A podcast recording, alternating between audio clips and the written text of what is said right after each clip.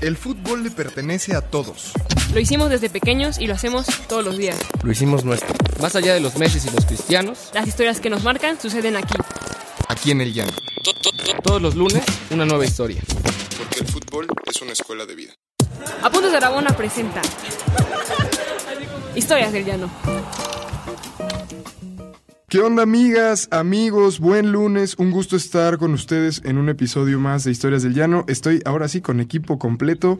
Está conmigo Rubén, Paola y Dieguito. ¿Cómo están? Perfecto, muy bien, Tocayo. La verdad es que qué milagro que estemos todos aquí. Tenemos el equipo completo y vamos por todo, ¿no? ¿Vamos por el campeonato hoy o qué? Exacto, Alineación exacto. de lujo, señores. Tenemos un invitado especial, Tocayo. ¿No? ¿Quién está con nosotros? Sí, invitadazo de lujo que salió de una generación de periodistas impulsados por José Ramón Fernández. Ha sido Premio Nacional de Locución, esto fue en 2017, y pues bueno, ya lleva más de 30 años dedicados al periodismo deportivo. Así es, también pues tiene una investigación periodística muy muy interesante que fue la de los cachirules, que nos perdimos Chan, el chan, mundial, chan. así es, un tema delicado. Alfredo, bienvenido. Cuéntanos más. Los saludo con mucho gusto y bueno, los felicito por el, el trabajo que hacen. que eh, hace muchos años, hace muchos años me hubiera encantado tener eh, la posibilidad de que, pues, eh, no solamente a través del radio o de la televisión, sino que pudiera haber otras eh, opciones. Yo soy de esa generación que da un brinco muy, muy particular. eh, regularmente, la gente que trabajó en televisión, esto a lo mejor le, sirve a ustedes eh, en, en el tema de pues eh, hacer un poquito de historia. Cuando surgen los primeros cronistas deportivos en México venían todos de la radio y, su- y aparecieron en la televisión algunos incluso siendo meramente locutores no existía la especialidad. Y a mí me toca ser de esta generación que de la tele de repente pues nos regresaron al radio, cosa que me dio muchísimo gusto porque para mí es un es uno de los medios o es el medio de mayor encanto, es un medio que a mí particularmente me pues me, me, me envuelve, me enriquece y me ha permitido tener el contacto con, con la gente, con los deportes y pues eh, eh, hoy la oportunidad de, saludar a todo su auditorio. Así que, chavos, muchas felicidades y aquí estamos para platicar los apuntes de los apuntes de Rabona, estas historias del llano y mira que ya tengo este algunas aquí seleccionadas para compartirlas. Pues perfecto, Alfredo, pues escoge la que quieras y platícanos lo que gustes. Eh, cuando los escuchaba en esta presentación acerca del tema de, de los cachirures, me hicieron regresar muchos años atrás. Creo que cuando uno empieza y, y tiene la oportunidad de ganar credibilidad, de eh, escalar posiciones, pues no nos queda más que eh, tener esta eh, este enfrentamiento no de, de las cosas tal y como sucedió en aquellos años en donde sí lastimosamente México no va a, a una Copa del Mundo la de Italia 90 por la sanción de un equipo juvenil pero ahí eh, déjenme nada más entrar en, detalle que fue la gente de la Federación Mexicana de Fútbol, el doctor Rafael del Castillo concretamente, el que trató de, eh, pues de abusar, como decimos en México, de charolear y de fanfarronear con respecto a la autoridad y bueno, FIFA eso no lo permitió.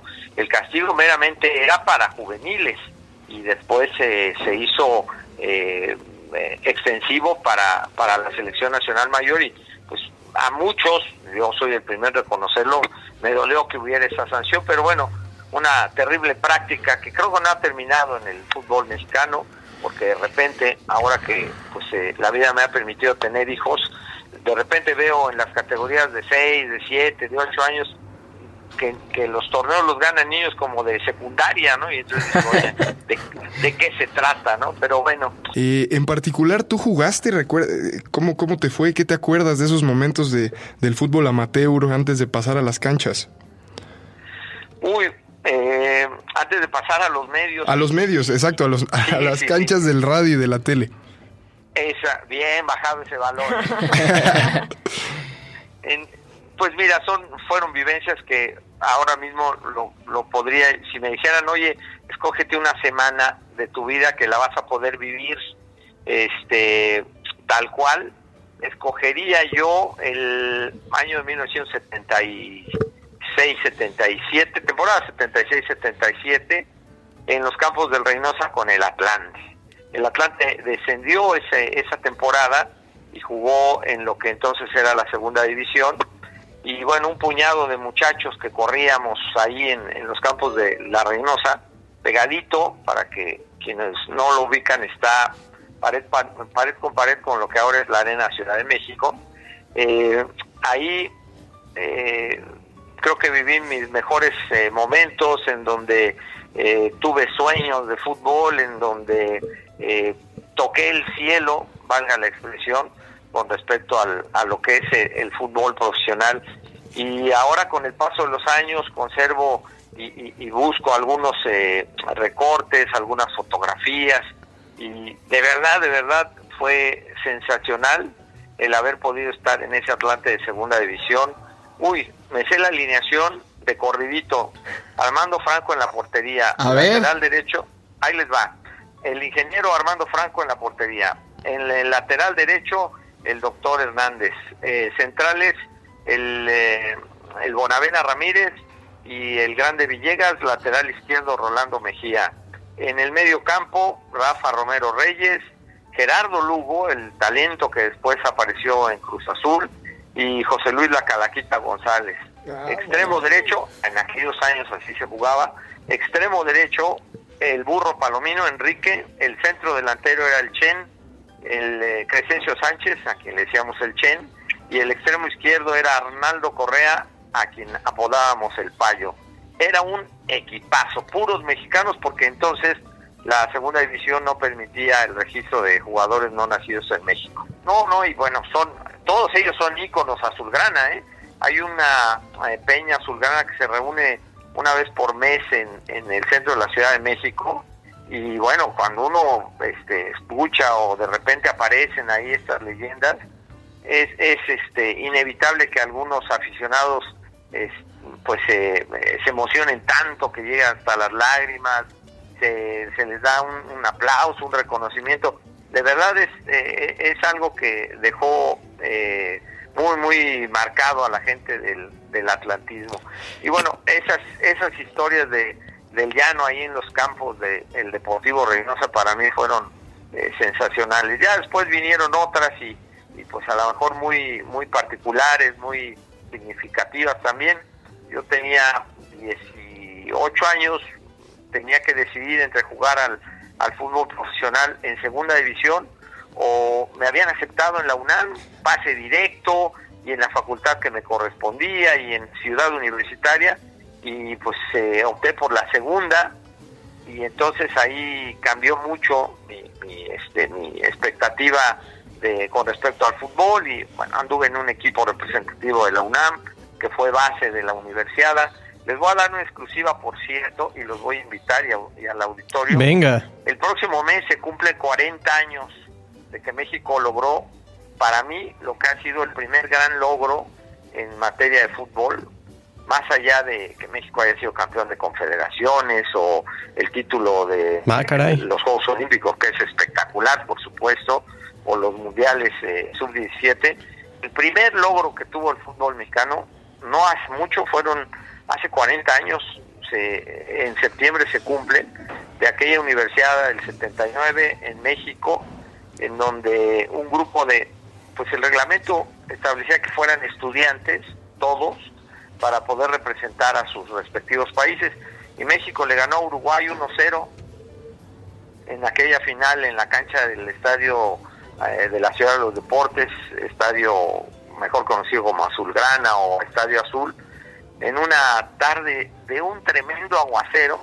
Y bueno, eh, esa selección también sensacional, con grandes figuras del fútbol mexicano que venían representando, en el caso, por ejemplo, Javier Aguirre, a la universidad a la que asistió, si no mal recuerdo, la, la Ibero, pero era un gran equipo, la Feria, Gustavo Vargas, Mauricio Peña, Manolo Negrete, Carlos de los Cobos, Javier Aguirre, eh, por ahí se me escapa, Jacinto Abril, que jugaba en el, en el. Atlético Español, extremo derecho, muy buenos futbolistas, todos ellos alrededor de los 20, 20 años han de haber tenido, y dirigidos por el gran entrenador mexicano Mario Velarde, lograron ese, ese éxito. y el próximo mes, les doy la exclusiva, va a haber un reconocimiento para todos ellos. Oye, perdón que me suba un poco a las barbas, pero quizá te voy a contradecir un poco porque quizá el primer gran logro que tiene México es en el 71, no, no, en, no en el 79. Pero bueno, este, que fue básicamente el, el, el subcampeonato de, de la selección femenil, justo en México, en el, en el Azteca.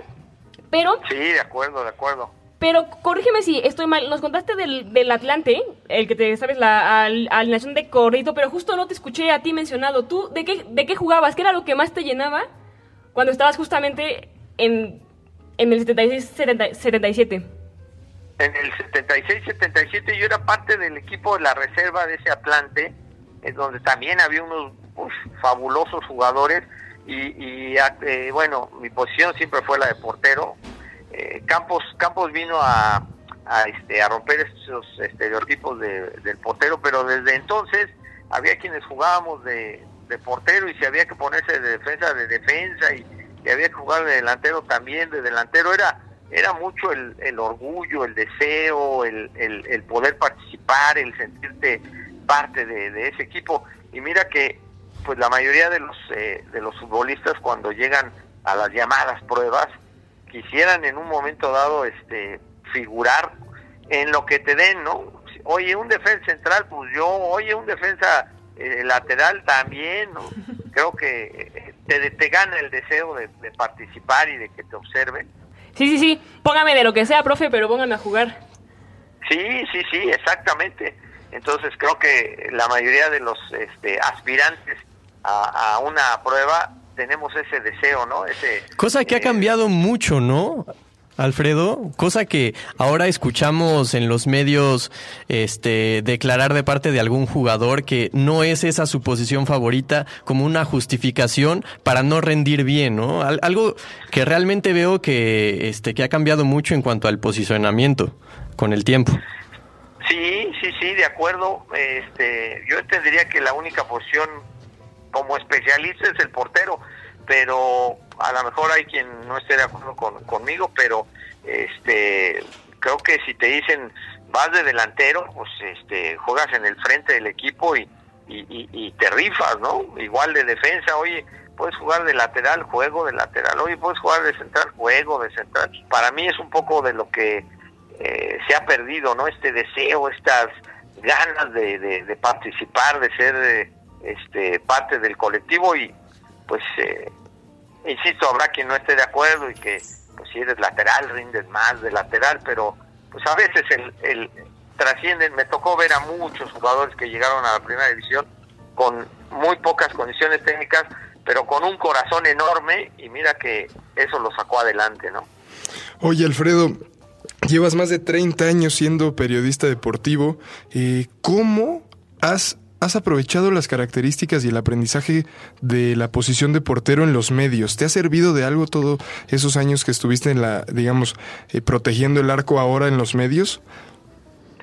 Pues eh, a no ser de que cada programa que termine vaya al fondo de las redes y recoja el balón, pero eh, es muy interesante tu, tu pregunta porque eh, uno quisiera poder tener eh, en esta en esta profesión el- la idea de que nunca te hagan gol y al contrario no hacerlo.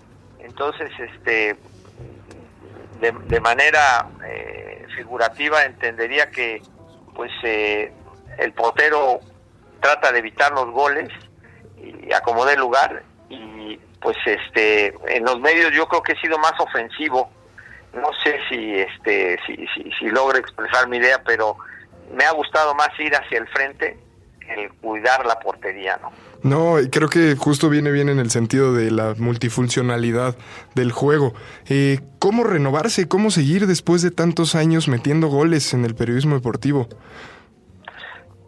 Pues mira, eh, haciendo primero eh, lo que uno, lo que, lo que más te gusta y lo que más te llena, tomo palabras del profesor Enrique Mesa o del mismo Javier Aguirre que expresan que la profesión de futbolista es, eh, los tiene en un lugar de privilegio, eh, realizando lo que más les gusta y además ganando buen dinero.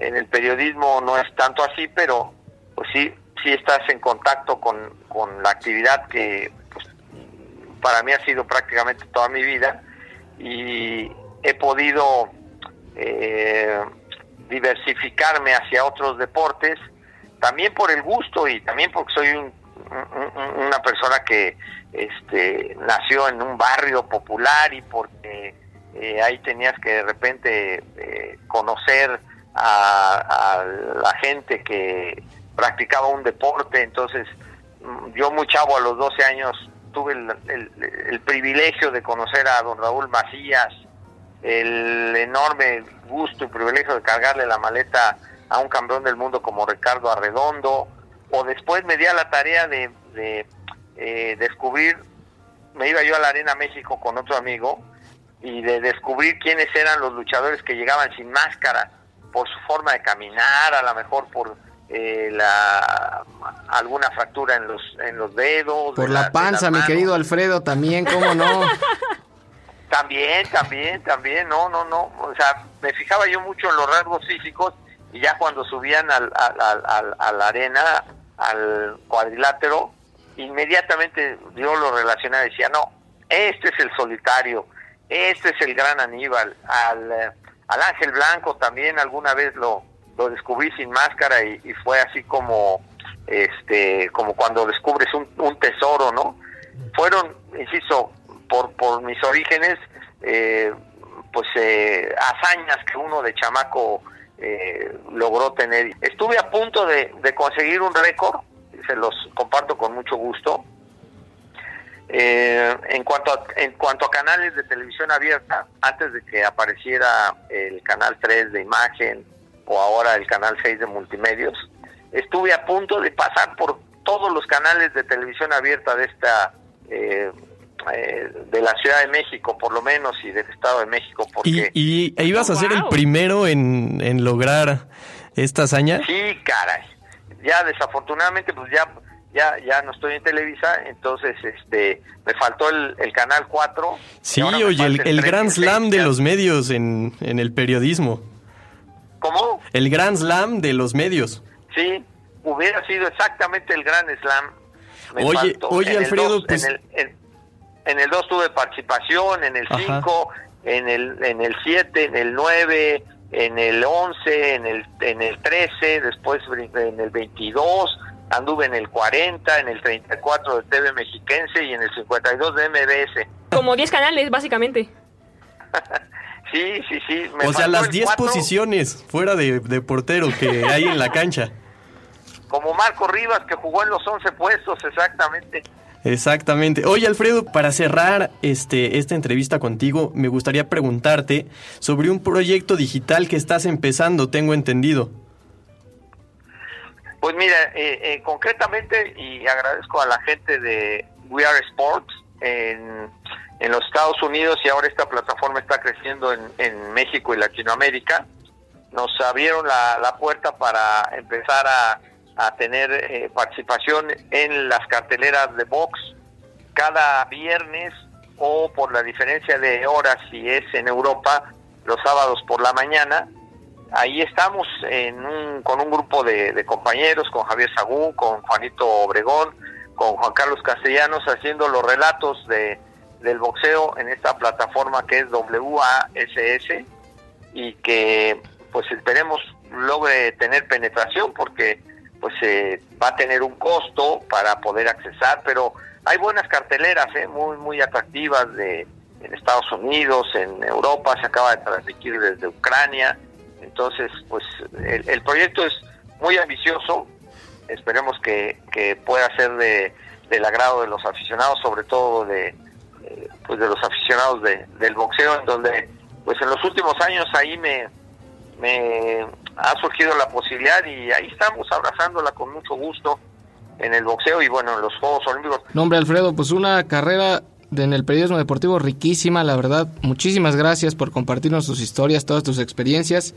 Y, y para mí, interesantísimo lo del Atlante, porque aunque a los millennials a veces se nos olvide, el Atlante es un equipo con una tradición tremenda.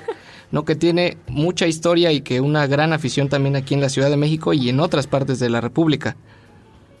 Son 103 años de, de, historia y, si me permiten, a lo mejor se puedo ir un poco fuerte, pero créanme, para el lenguaje que tenemos los mexicanos, no, no encuentro otra eh, otro calificativo y doy el crédito al buen Gerardo Valtierra. El Atlante es cabrón, por eso sigue vigente. Eso. Les guste o no les guste, ¿cómo es? ¿Les cuadre o no les cuadre? Exactamente. Oye, Alfredo, muchas gracias. Solo para, para decirle a la audiencia que si te quieren escuchar, estás en El Mañanero, ¿no? De 7 a 9 de la mañana por la nueva estación de aire libre, eh, 105.3. 105.3 de, de FM o por eh, los sitios, eh, también el- la página de la misma estación airelibre.com o por mis webs, que es la página de Broso. Ahí estamos todas las mañanas este, en la chacota informativa con, con mucho gusto. Ya vamos a cumplir 25 años. En noviembre cumple el mañanero. Ahí los invitamos. No, hombre, ya claro mejor que ni sí. te preguntamos la edad porque si no. Oye, gracias Alfredo. Estamos en contacto. Dieguito, Paola, Rubén, nos vamos, eh, pero no, nos vamos sin antes dar un anuncio que es muy importante y que eh, ojalá esto lo podamos difundir. Vamos a estar haciendo campaña día a día, eh, a fondo esta campaña. Entramos a una plataforma de crowdfunding, eh, es decir, es una plataforma que se llama Patreon para que ustedes, los que nos escuchan, nuestros fans que llevan ya un año siguiendo estas historias del llano, puedan donarnos desde un dólar hasta lo que aguante la cartera para que nosotros podamos seguir haciendo contenido de manera independiente, eh, de manera crítica y pues darles eh, beneficios exclusivos. Entonces por ahí saldrán un par de videos en redes, estaremos moviendo la campaña, pero súmense, voten, bien que le dan su lana a change.org y bien que le dan su lana, o sea que, ¿cómo gastas? Dieguito, tú te gastas todo en el antro. No, no, ¿qué pasó? Yo voy a donar también. Exactamente. Porque si no, si nosotros no empezamos, ¿quiénes, no? Exactamente, exactamente. Entonces, pues nada, decirle a la audiencia que, que, que estén atentos y que nos vemos todos los lunes por Spotify, iTunes y nada. Gracias, gracias Paola, Dieguito, Rubén. Gracias, Alfredo. gracias. Feliz lunes. Igualmente, saludos. Hasta luego. ¿Quieres más historias? Síguenos en todas nuestras redes sociales como Apuntes de Rabona para ver el mundo desde el futuro.